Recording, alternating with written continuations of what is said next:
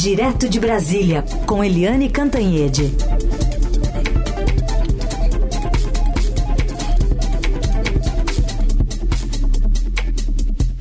Oi, Eliane, bom dia. Oi, bom dia, Raíssa Carolina, ouvintes. Bom dia, Eliane. Bom, Comissão de Constituição e Justiça do Senado deve sabatinar já já e simultaneamente os indicados pelo presidente Lula para os cargos de ministro do Supremo, Flávio Dino, e procurador-geral da República, Paulo Gonet. Uma etapa formal, mas inédita porque os dois vão responder ao mesmo tempo. O que podemos esperar até de cutucões, né, da oposição?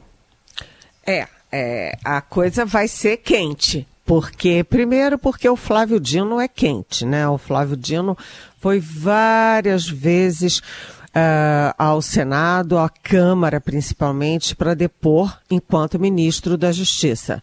Então, nenhum outro ministro do Lula neste primeiro ano de governo foi tantas vezes ao Congresso quanto o Flávio Dino. E o Flávio Dino é bom de briga porque as perguntas eram sempre duras, era sempre um clima tenso e ele partia para a guerra. Né? Agora, nessa posição de disputar uma vaga no Supremo Tribunal Federal, é mais difícil, né? Precisa um pouco mais de tato, um pouco mais de, é, vamos dizer assim, é, paciência com as perguntas. É claro que a, a turma bolsonarista vai partir para cima, vai fazer perguntas duras, inclusive sobre o 8 de janeiro, naquela tentativa. É, sabe, sem sentido de dizer que o governo Lula fez é, olho. É, e fingiu que não tinha nada acontecendo no 8 de janeiro e tudo. É, a expectativa é de que o Flávio Dino passe, né, que o nome dele passe na CCJ e depois passe no plenário do Senado. Mas o placar é incerto, né? Tanto que o nosso Estadão fez um levantamento e é, bem, dos 81 senadores do plenário, né, 25 aprovam, 23 não aprovam, e o, a maioria não quer responder ou está indeciso. Ou seja, é incerto e não sabido o placar, mas a perspectiva é de aprovação, sim, do nome do Flávio Dino. Aliás, um ministro do Supremo, uma indicação para ministro do Supremo, que tem até manifestação de rua. Foram manifestações fracas em São Paulo, é, em Recife, em Brasília, mas teve, né? Os bolsonaristas queriam usar o Dino contra o Lula nas ruas não funcionou muito bem, não. Mas vocês veem como o Dino atrai emoções, né? O ame ou deixos. Já o Paulo Gonet para a Procuradoria-Geral da República é mais tranquilo. Por quê?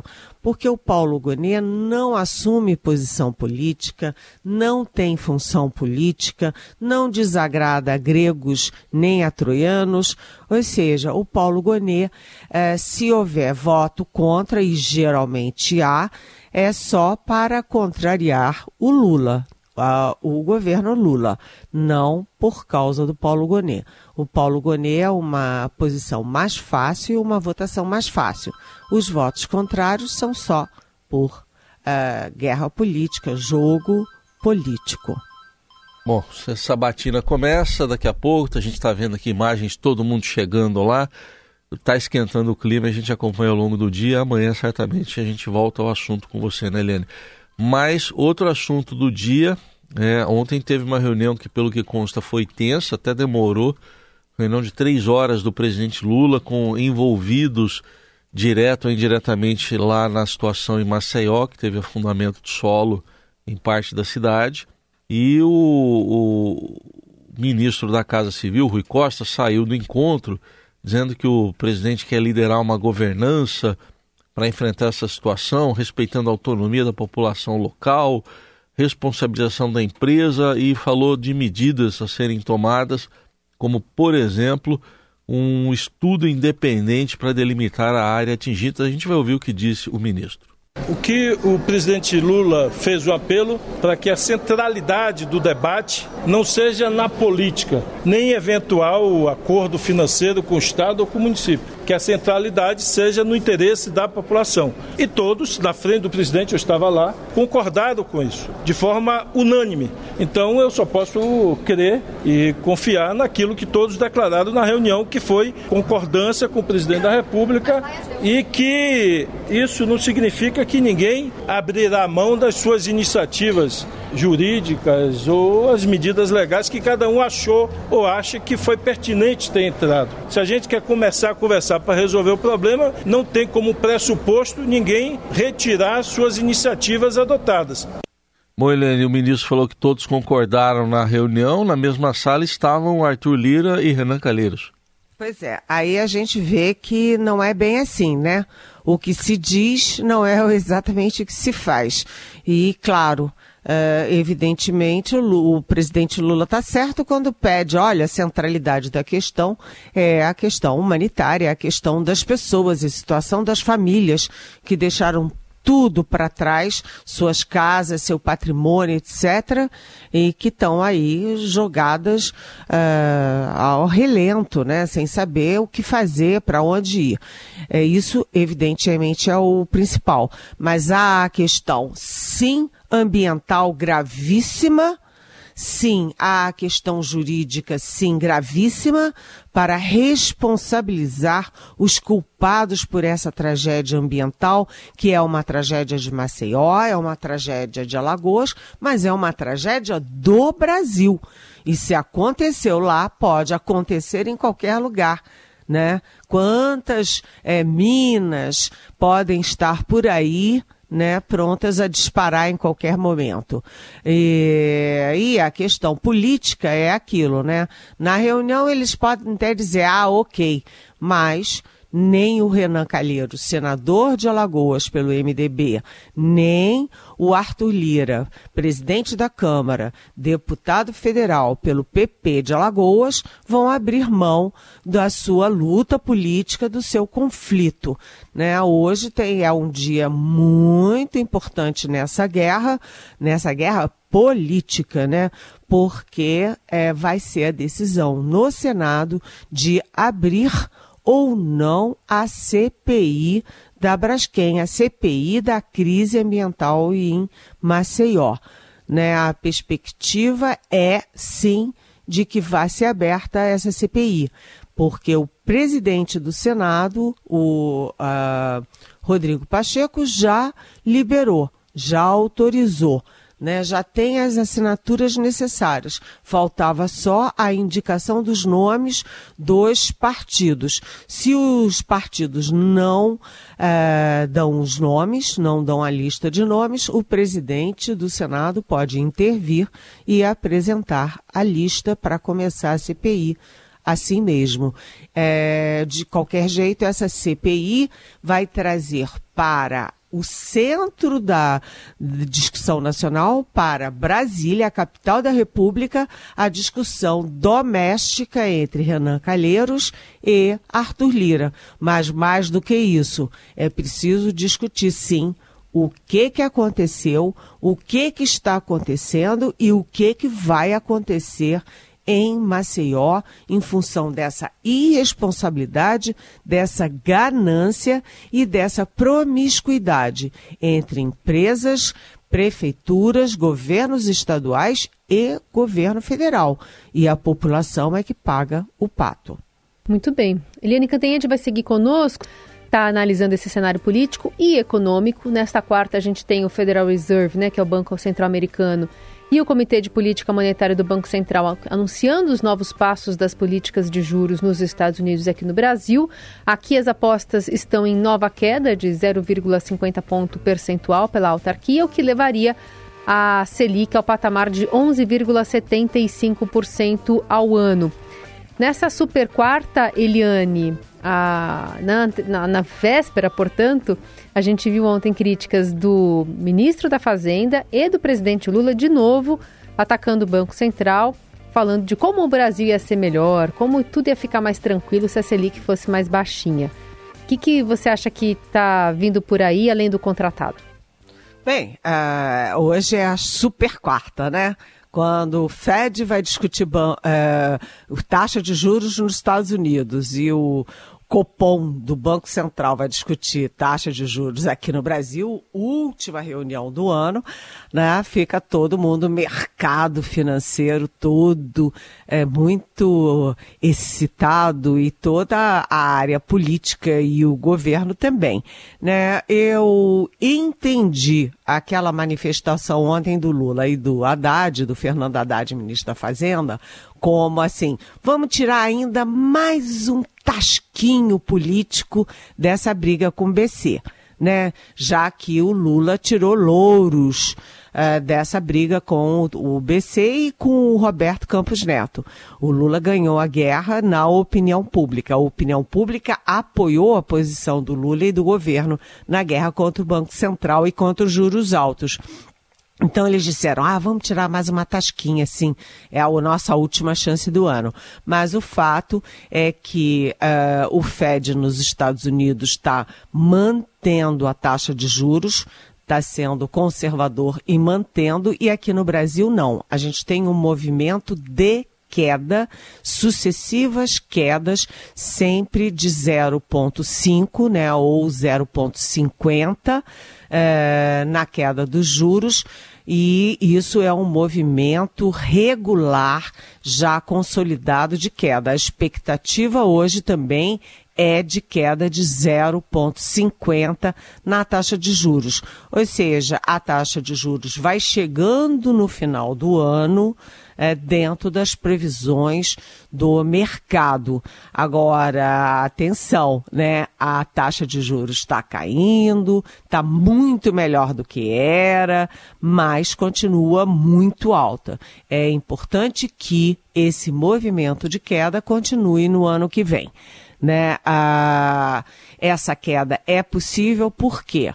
Porque a inflação, apesar daquele número não muito bom é, que foi anunciado ontem, a inflação vem também caindo. E com a inflação caindo e dentro da meta, né, o Banco Central já tem a argumentação técnica para baixar os juros. Baixar os juros é bom para é, quem tem, é, quem precisa de financiamento, quem vai comprar, né?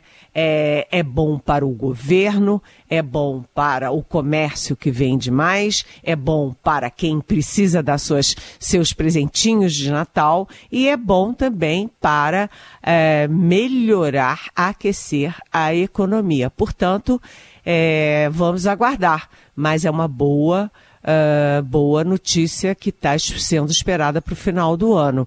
E aí a gente vai ter também a reação da Bolsa e do dólar hoje, tanto a decisão dos Estados Unidos quanto principalmente aqui no Brasil. Mas pode ser uma boa notícia de final de ano. Vamos torcer. Um outro assunto de economia, mas tem a ver com a Argentina, Eliane. Ontem foram anunciadas as primeiras medidas econômicas do novo governo de Javier Milei, tem suspensão de obra pública, cancelamento de repasses para as províncias, a desvalorização do peso, entre outras medidas. Enfim, começou e começou para valer, mas com medidas duras. Sim, era o esperado, né? O próprio Milley definia sua, suas decisões, suas primeiras decisões como decisões violentas, né? E estão sendo realmente violentas cortar o peso pela metade, 50%, é uma medida duríssima. Aliás, o peso está virando uma ficção, né? Porque o câmbio é, na, na Argentina, primeiro, é um escândalo, né? O peso não vale mais nada em relação ao dólar.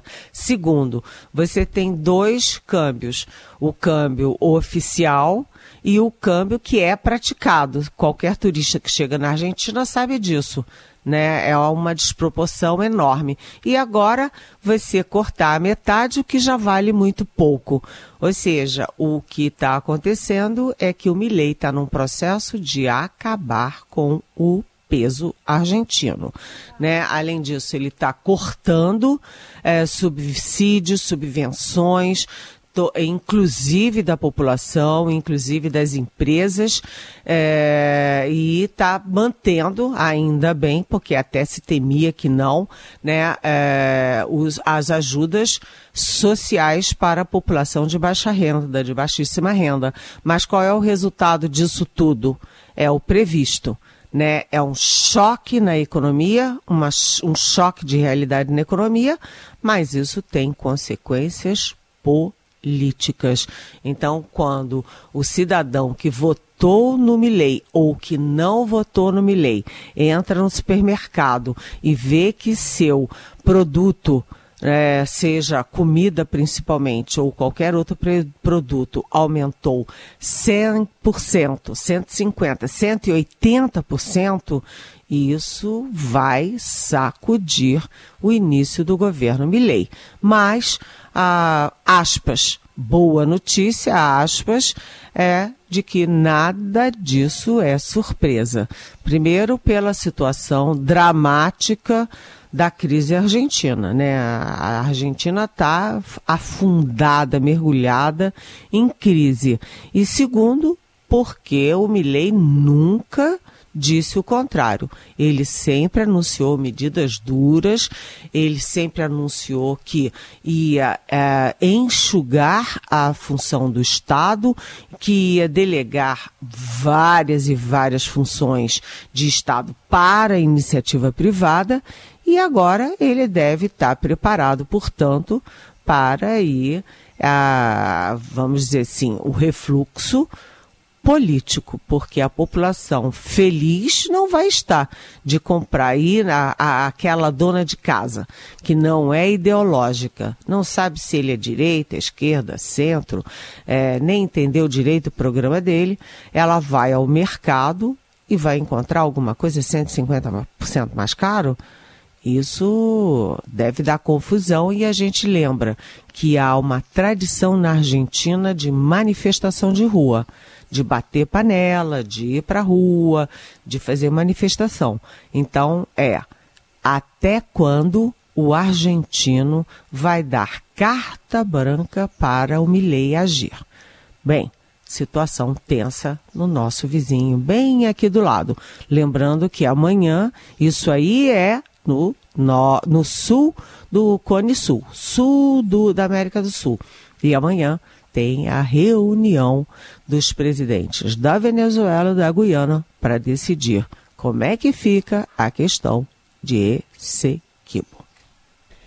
Eliane, tem algumas perguntas aqui que estão chegando dos nossos ouvintes para você, e uma delas trata de uma questão mais local, que é uh, uma concessão do governo federal para via BNDES de 10 bilhões de reais para obras aqui no estado de São Paulo. Ontem, Tarcísio de Freitas foi ao Palácio do Planalto, foi aí em Brasília, é, tirou foto com o presidente Lula é, e falou, né, uma, fez uma brincadeira ali durante um discurso depois que o presidente é, pediu para ele falar em seu lugar. Vamos ouvir. Acho que o presidente Lula me escolheu porque eu estou levando maior cheque. Deve ser por isso, presidente. Enfim, é um dinheirão mesmo que está chegando para cá, tanto para ampliação da linha 2 verde do metrô, quanto para esse trem expresso que ele prometeu em campanha, que vai ligar a cidade de São Paulo a Campinas. O Vitor está perguntando aqui, pelo jeito, Eliane, o dinheiro segue amaciando corações. Será que o líder Bolsonaro vai gostar dos sorrisinhos entre Tarcísio e Lula? Oi, Vitor. Boa pergunta. É...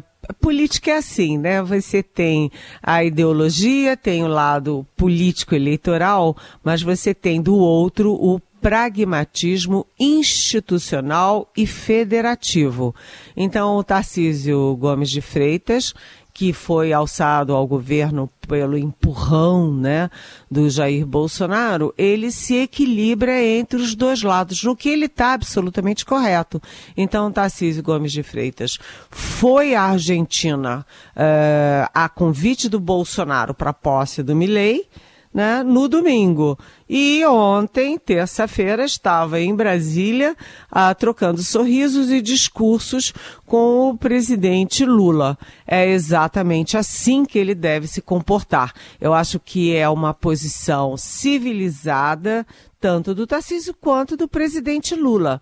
né, quando a gente viu o ataque à democracia brasileira promovido pelos bolsonaristas que é, vandalizaram os três poderes, as sedes dos três poderes, o Tarcísio estava em Brasília e demonstrou solidariedade aos três poderes e, inclusive, ao presidente Lula.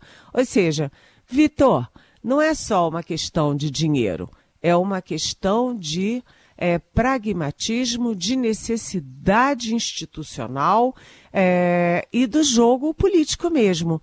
Né? Você não prejudica um Estado inteiro, principalmente o principal Estado do país, por causa de uma guerra ideológica. A eleição presidencial só vai ser daqui a, dois, daqui a, a três anos, não é isso? 2026.